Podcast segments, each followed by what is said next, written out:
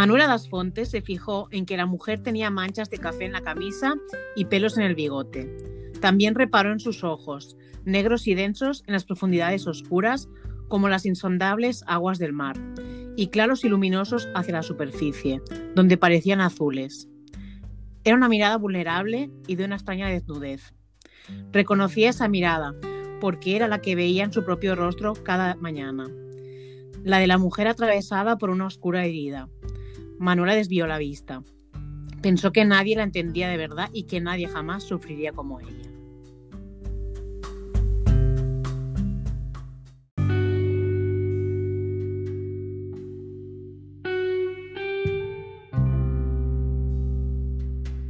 Queridas oyentes, abrimos un, día más nuestra, nuestra maloca literaria eh, desde Berlín para todo el variado multiverso de personas que, quieran unirse a nosotras para hablar de, literatura, de literatura escrita por mujeres y bueno y comentada por, por, las integrantes de este club de lectura migrante que es la, la Maloca Feminista de Berlín. Después del intenso capítulo especial que preparamos para el 8M y a las que no lo hayan escuchado, pues, pues ya sabéis dónde está nuestro link para escucharlo. Mm, volvemos a las reseñas comentadas de, los libros que, hemos ido leyendo en, La Maloca. Eh, bueno, os habla María desde, desde el barrio de Neukölln, aquí en Berlín. Al otro lado de la Hermannstraße tengo a mi querida compañera Gisela. Hola Gisela, ¿qué tal? ¿Cómo vas? Hola María, buenas tardes. Aquí nos vemos una, una vez más. Siempre, siempre mm, digo que nos vemos, pero realmente solo nos escuchamos. Hoy damos la bienvenida además a una de las últimas incorporaciones de, La Maloca y que ya directamente se estrena en el podcast con, mucha ilusión. Eh, Agnes, eh, bien llegada, bienvenida a nuestro club. ¿Qué tal estás y cómo ha sido tu, ingreso en La Maloca?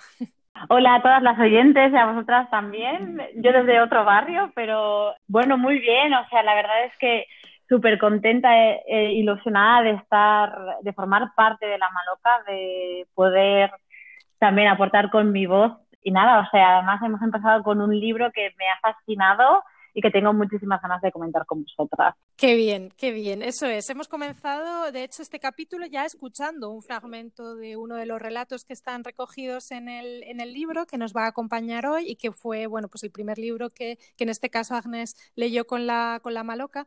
Y bueno, pues Gisela, cuéntanos qué, qué, libro y qué autora presentamos hoy. Pues mira, hoy os presentamos un libro que se llama El niño que comía lana y su autora se llama Cristina Sánchez Andrade. Este es un libro, es una compilación de, de 15 relatos, entre ellos, por ejemplo, Manuela das Fontes, que es el fragmento que he leído, El niño que comía lana, Matilde, El cajón en el que habita mi madre, Melocotones en almíbar, Enterrada o La olla express. Este libro contiene todas estas historias que combinan un realismo mágico con una ambientación en Galicia. Y, por ejemplo, toca temas tan, tan vinculados con esta tierra como puede ser la migración gallega hacia América. Eso sí, siempre con un toque de humor negro e ironía y mm, a veces roza o incluso lo macabro. Desde luego, todo lo relatado en este libro no deja indiferente al lector que os, bueno, os sorprenderá, os sorprenderá cada uno de los relatos, estoy segura de ello. Y, bueno, os meteréis, ya veréis, muy fácilmente en la piel de, los personajes porque lo, sentiréis con los cinco sentidos, ¿no? Y, y bueno, también encontraréis una serie de coincidencias entre ellos y ahí lo dejo.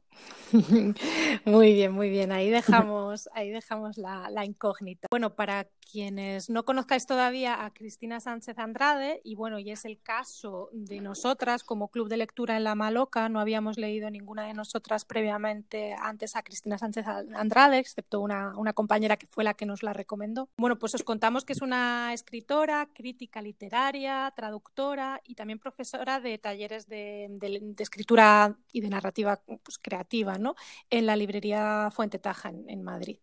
Ella es de origen gallego, pero está afincada en, en, Madrid. Su padre es gallego y su madre inglesa. Como ya ha comentado Gisela en la presentación, pues mm, Galicia está muy presente en el, en el, libro, es su territorio de la infancia y es ahí donde de una forma o de otra siempre vuelven todos sus relatos. Y bueno, y en concreto este libro, El niño que comía lana, es un gran homenaje a la, a la tierra gallega, a su tradición oral, a sus leyendas y a sus misterios. La escritura de Cristina Sánchez Andrade, pues en palabras suyas, es un descenso con un candil a una gruta profunda para sacar cosas de la oscuridad. Ella cuando escribe tiene la sensación de que, de que la escritura, eh, de que en ese proceso de escritura está sacando cosas ocultas y que es la propia escritura la que le, la que escribe, que le escribe a ella misma. Bueno, otras obras interesantes que podéis tener en cuenta son Las inviernas, que tiene mucho que ver con, con este libro, porque también está relacionado con esa tradición oral gallega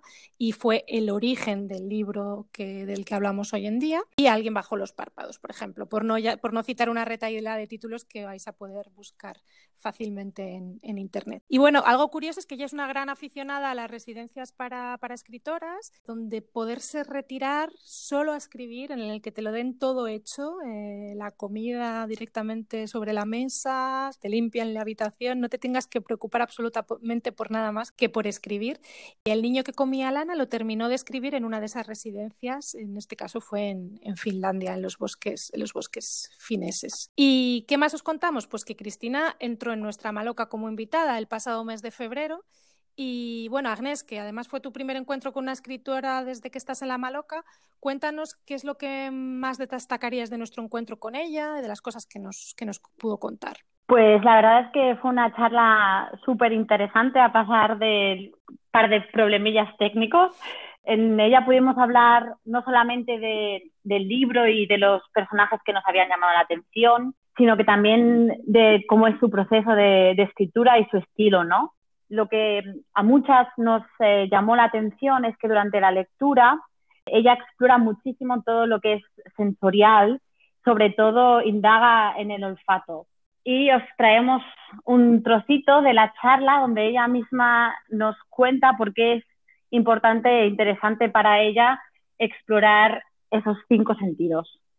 Intento mucho también es trabajar todo lo sensorial. Eh, es una escritura, como habréis visto, trabajada muy a través de los, de los sentidos, porque uno es verdad que lee con la cabeza o uno escribe con la cabeza, pero, pero al lector le tiene que llegar eh, a través del cuerpo. O sea, si tú no estás oliendo lo que, lo que yo te estoy describiendo, tú no estás tocando de alguna manera, si yo no te lo hago eh, sentir a través de un cuerpo, eh, no lo vas a percibir. ¿no?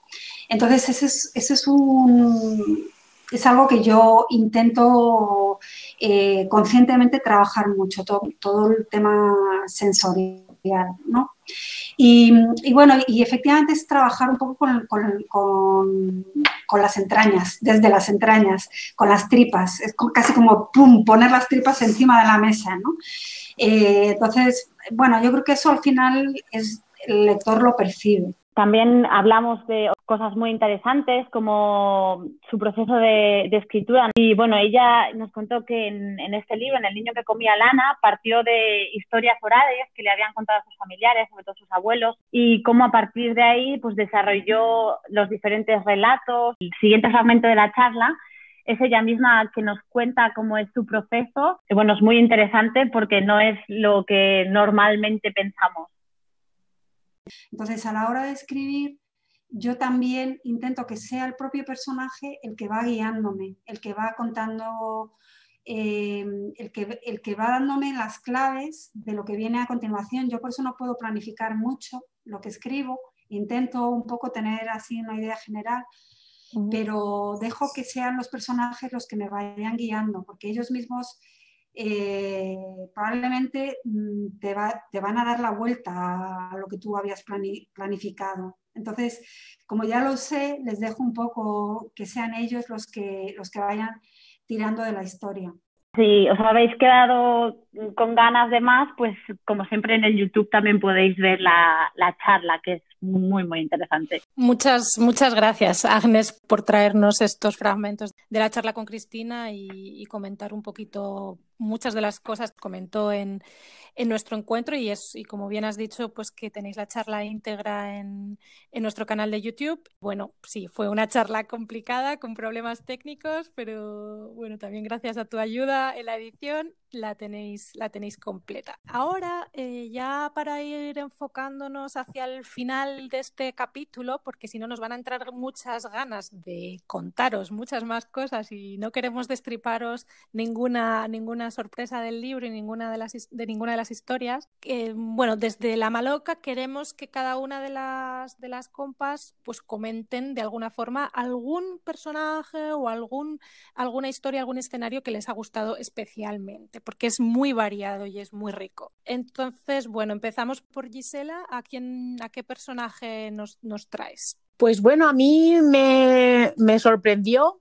eh, o me, más que sorprenderme, me, generó mucha ternura el personaje de Tranquilino, sobre todo porque mmm, Cristina hace una descripción de él que ya te hace como imaginarte, ¿no? Ese niño y te genera este sentimiento. Entonces os voy a leer este trozo a ver si también a las oyentas, ¿no?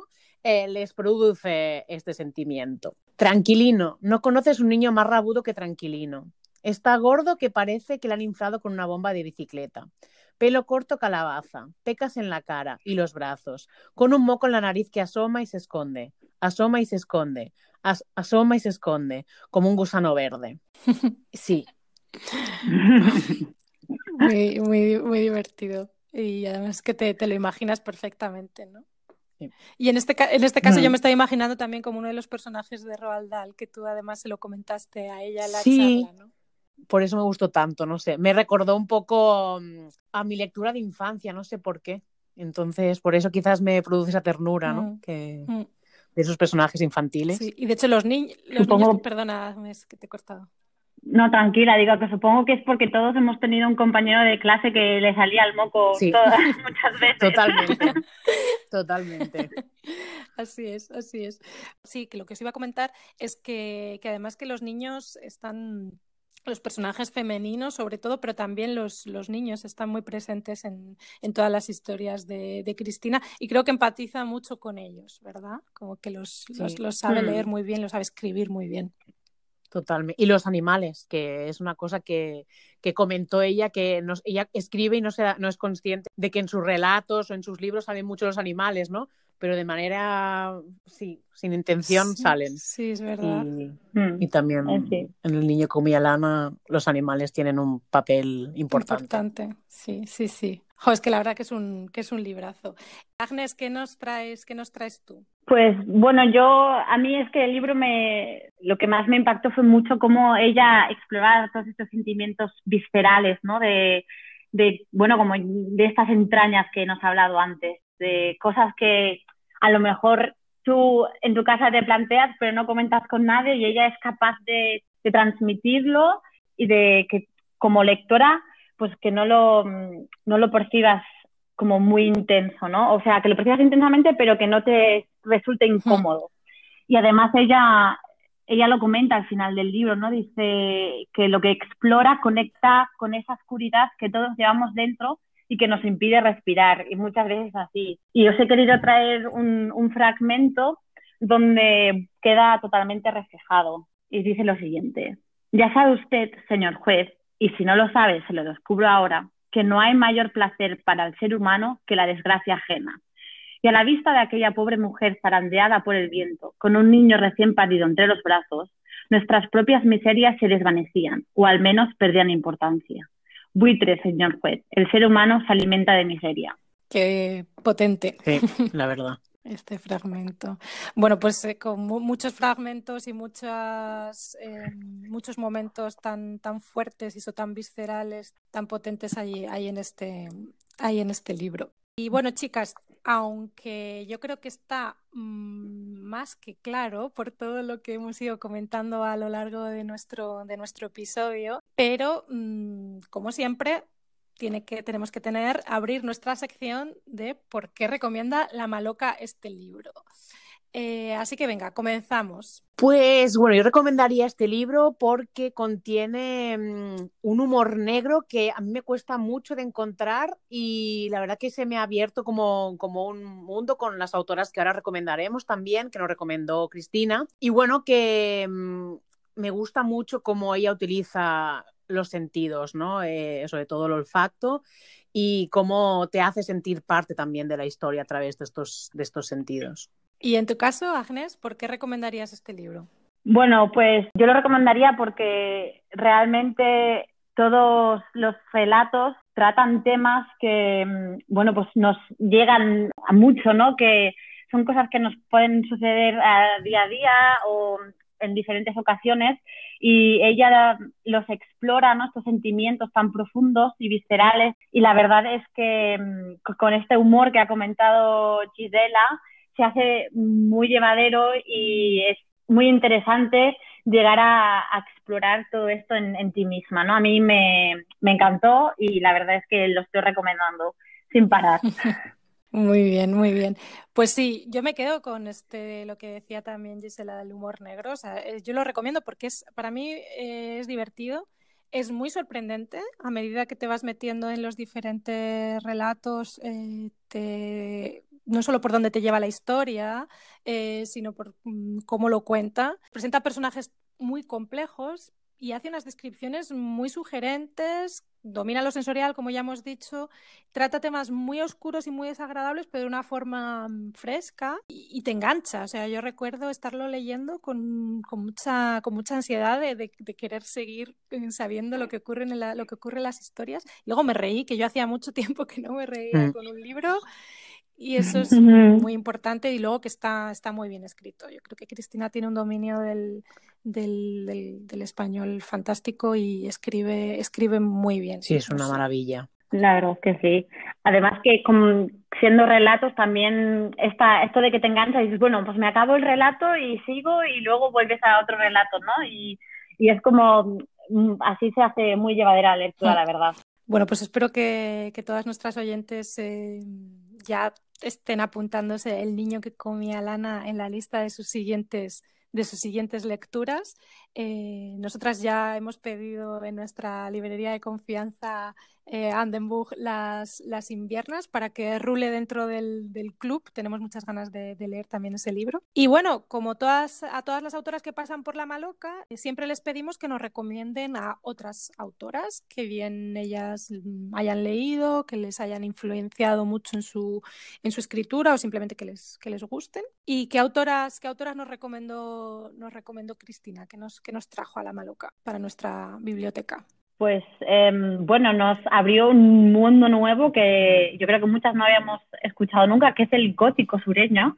Y nos recomendó a muchísimas autoras, em, entre ellas Flannery O'Connor, Catherine Ann Porter, Eudora Belty y Catherine McCullers. Y bueno, la verdad es que yo nunca había oído hablar de ellas. No sé si vosotras habíais tenido el placer de leerlas. La verdad es que no. no. Me sorprendió muchísimo, incluso cuando lo dijo me puse a buscarlo en internet corriendo porque dije, ¿cómo puede ser, no? Que recuerdo que, mm, bueno, la idea en la maloca era leer en estos tiempos de pandemia algo con humor, ¿no? Y no teníamos, nos costó mucho encontrar autoras que, que escribieran con, con, este humor, ¿no? Y, y, creo que, sí, como tú dices, ha abierto como una, una nueva ventana eh, literaria para nosotras con este tipo de libros. Sí, sí, totalmente. Yo tampoco, yo tampoco lo conocía. Sí que el nombre, como el, la etiqueta de gótico sureño, me sonaba, pero no tenía ni idea de a qué autora se refería ni, ni cuál era su estilo de escritura. Y ella nos dijo, ¿no? Como que si nos animábamos también a leer autoras no, no vivas em, o vivas solo por, por su, en sus libros, en la escritura, que, nos animáramos con, con, ellas porque, porque nos iban a encantar. Así que también está, se nos acumulan las lecturas. Sí. Eh, Gisela, ¿qué más, ¿qué más nos recomendó Cristina? Pues también, obviamente, nos recomendó a una escritora catalana, Marcia Rodureda, Ana María Matute y Emilia Pardo Bazán. Ahí como también con el toque, el toque gallego. Total.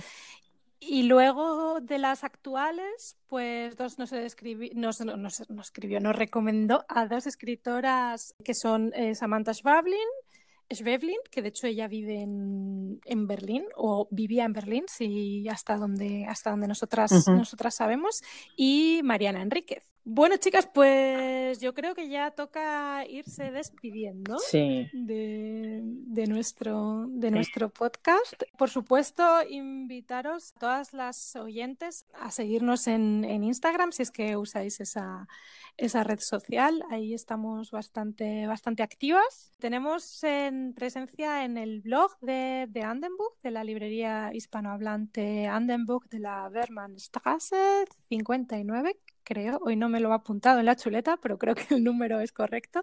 Un Hinterhof maravilloso que ya seguramente que muchas de, nuestras oyentes de Berlín lo, conocen. Y bueno, y en YouTube pues seguimos eh, subiendo nuestras charlas. Ya para, bueno, también como cierre, eh, ¿qué estamos leyendo? ¿Qué estamos leyendo ahora en marzo? ¿Por qué tenemos para marzo en la Maluca? Aunque no tengamos autora en este caso. Tenemos un libro. A ver, a ver. El libro se llama Canto yo y la montaña vaya, que en castellano sería Canto yo y la montaña baila, de Irene Solá. Qué bien. De hecho, bueno, os lo, he puesto en bandeja porque yo estoy acompañada aquí, la Palentina está acompañada de las catalanas. Sí. Así que, así que muy bien para, para hablar de, o sea, para, para comentaros que estamos leyendo en, en, marzo a Irene Solá, que nos está gustando mucho y, y que, bueno, en este caso no, no, no, la tendremos en nuestra maloca por compromisos que tiene ella, pero en algún momento yo creo que conseguiremos hablar con, hablar con ella. Pues nada, chicas, nos despedimos. Eh, yo también he elegido un fragmento de despedida, en concreto del, niño que comía lana, del relato que da, que da título al libro. Y, nada, nos volvemos a escuchar pronto en nuestro siguiente podcast, que no vamos a decir qué nos, que, vamos a traer, pero puede que alguna que otra sorpresa. Sí, seguro. Seguro, mm, Y a todas vosotras, pues muchas gracias por, la escucha, espero que, interesada y nada, y por, por seguirnos y que leáis mucho y, y bien. bueno, chicas, un abrazo muy grande. Un abrazo, hasta pronto.